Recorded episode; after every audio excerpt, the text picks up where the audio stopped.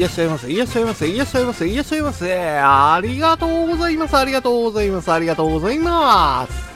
本日は何かとお忙しい中、デジタルの大海原飾るポッドキャストの中より人生を豊かに楽しくしたいならと、多数様、大勢様のご指名ご視聴誠に誠にありがとうございます。表看板、裏看板に嘘偽りなく人生が豊かで楽しくなる方法出ます、出します、豊かにします、徹底的に豊かにしますと、豊富な知識を3拍子も4拍子も取り揃えてのお出迎えでございますれば、どちらの視聴者様も粘りと頑張りをもちまして、本日のより良きラッキー5本をしっかりとがっちりと、しっかりとがっちりとお掴みくださいませ。ありがとうございます。なんといっても人生の必勝法こちらは今も昔も変わりなく粘りと頑張り粘りと根性1粘り2粘り3しがなくて5に頑張りとど根性でございますなせばなる、なさねばならぬ人生は多少のスランプはございます。人生にスランプはつきもの。コツコツ丹念に丁寧に行動していただければ必ずや必ずや出てまいります。豊かな人生、楽しい人生。歌の文句じゃないけれど、童貞の柳は風任せ。可愛いあの子は口任せ。何は男のご根性、何は女の心意気で本日のより良きラッキー5個をしっかりとがっちりと、しっかりとがっちりと、掴みくださいませ。ありがとうございます。それでは本日最終最後のお時間まで皆様のお時間とお体が許されます限りごゆっくりとごゆっくりとお楽しみくださいませ。本日は多数様のご指名ご視聴は誠に誠にありがとうございます。ありがとうございます。ありがとうございます。お金管理する方法として、1週間単位で支出を管理するっちゅうんを3月末ぐらいに話したん覚えてます？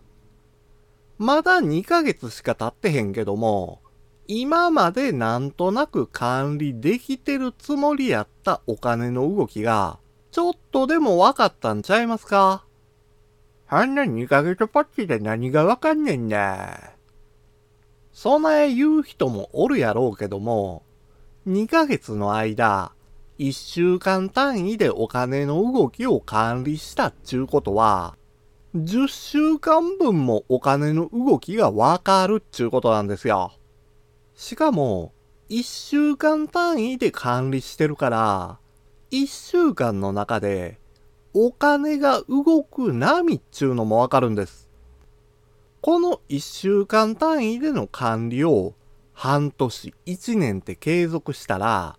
お金を管理するための軸ができてきます。お金管理できへんちゅう多くの人は、この軸がなかったり、ブレてることが多いんですわ。ただね、軸ができたからっちゅうても、そら基本の方針ができただけに過ぎへんのですよ。次にやらなあかんのは、その軸を強化することなんです。そのために必要になってくるのが、次の段階、お金の使い方を3つに分けることなんですよ。その3つっていうのが、消費、投資、浪費、この3つですわ。消費は、使わな生活できへんお金のことで、投資は将来にお金を増やすためのお金。浪費は必要以上の贅沢や無駄になったお金っちゅうことです。この3つのうち最後の浪費っちゅうんが難しく感じるんですよね。衝動買いして使わへんようになってもうたもんやったら、浪費やってわかるんですよ。せやけど、自己投資のために始めた勉強のための教材やったら投資やけど、中途半端に終わってしもたら、ただ単に浪費しただけなんですわ。同じように、自己投資やっちゅうて、美容とか健康のためにサプリメント購入して継続してても、不節制な生活やってたら意味あらへんのですよ。不節制な生活改善したら、そのお金なんか払う必要あらへんから、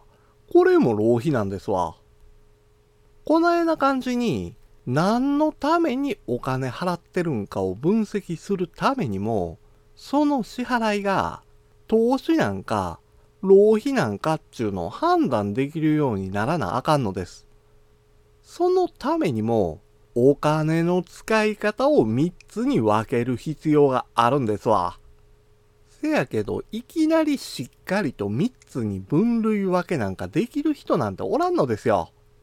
せやからまずは、3つに分けることを意識して、支払いを管理するっちゅうことから始めるんですよ。ほんで、数週間経ってから、お金の使い道を振り返るようにせなあかんのです。いつ、どないなことにお金使ってたんかっちゅうのを振り返るんが、お金を管理する上で重要になってくるんですよ。この振り返りをすることで、支払ったお金が浪費なんか、それとも投資なんかを判断できるようになってきます。もちろん、振り返るときには、使わんと生活できへんお金、消費に当たる支払いにもちゃんと注目してください。自分では消費やと思ってても、振り返って分析してみたら、浪費になる支払いっちゅうんを発見できることあるんですよ。お金の管理を1週間でやる軸作って、お金の支払いを3つの分類に分けて、ほんで支出を振り返る。これができるようになったら、お金を管理できるようになるんですよ。日々の生活の悩みや困りごとなどの相談を直接お会いしてお話できたらええんですけど、なかなかそういうわけにもいかないので、ツイッターで相談も受け付けてます。黄金のように光り輝く日々を一緒に送れるようになりましょうや。もうなんかそんなお金の管理とか面倒やね。とにかく大金簡単に欲しいねんけど、どうしたらええかな。そないなこと言われたら、もう宝くじしかありませんわ。せやけど宝くじの高額当選確率なんかめちゃめちゃ低いからっちゅうて手出してへんのちゃいまっか。ほら、完全な運任せやったらそうですわ。自分で番号を選べるロトで、高額当選つかみ取ったったらええんですよ。数字を当てて、一攫千金、ロトくじで、高額当選ゲットやで。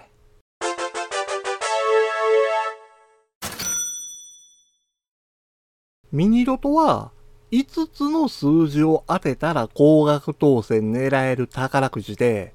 前回の第1233回では、650万超える高額当選者が24人も出とるんですよ。5つの数字当てた人多かったから金額少ないけども、650万も手に入るっちゅうんは嬉しいですよね。次こそは、この高額当選者になれるように5つの数字全部当てたいんですよ。せやから今回は、6、12、14、23、28この5つの数字で高額当選狙いましょいやいや、どうせ狙うんやったら一発逆転の悪魔チェンジがええわ。う。備えな人には、キャリーオーバーの可能性があるロト6とかロト7がええんです。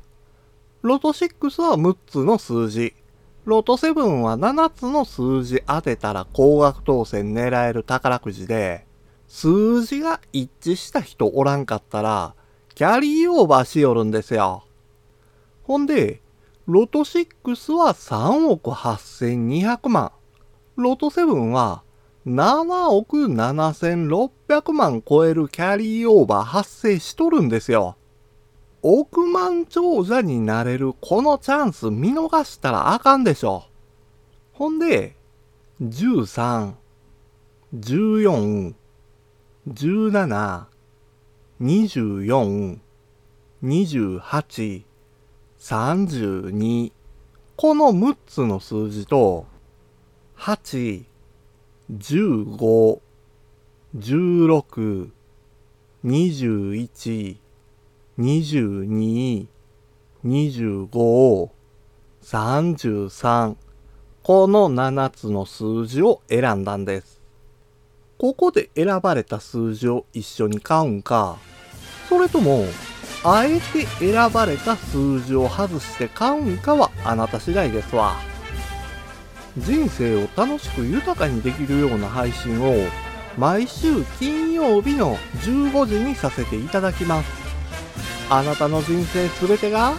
ゴールデンタイム。本日は何かとお忙しい中、数あるポッドキャストの中より多数様、大勢様のご指名ご視聴、誠に誠にありがとうございます、ありがとうございます、ありがとうございます。ありがとうございました。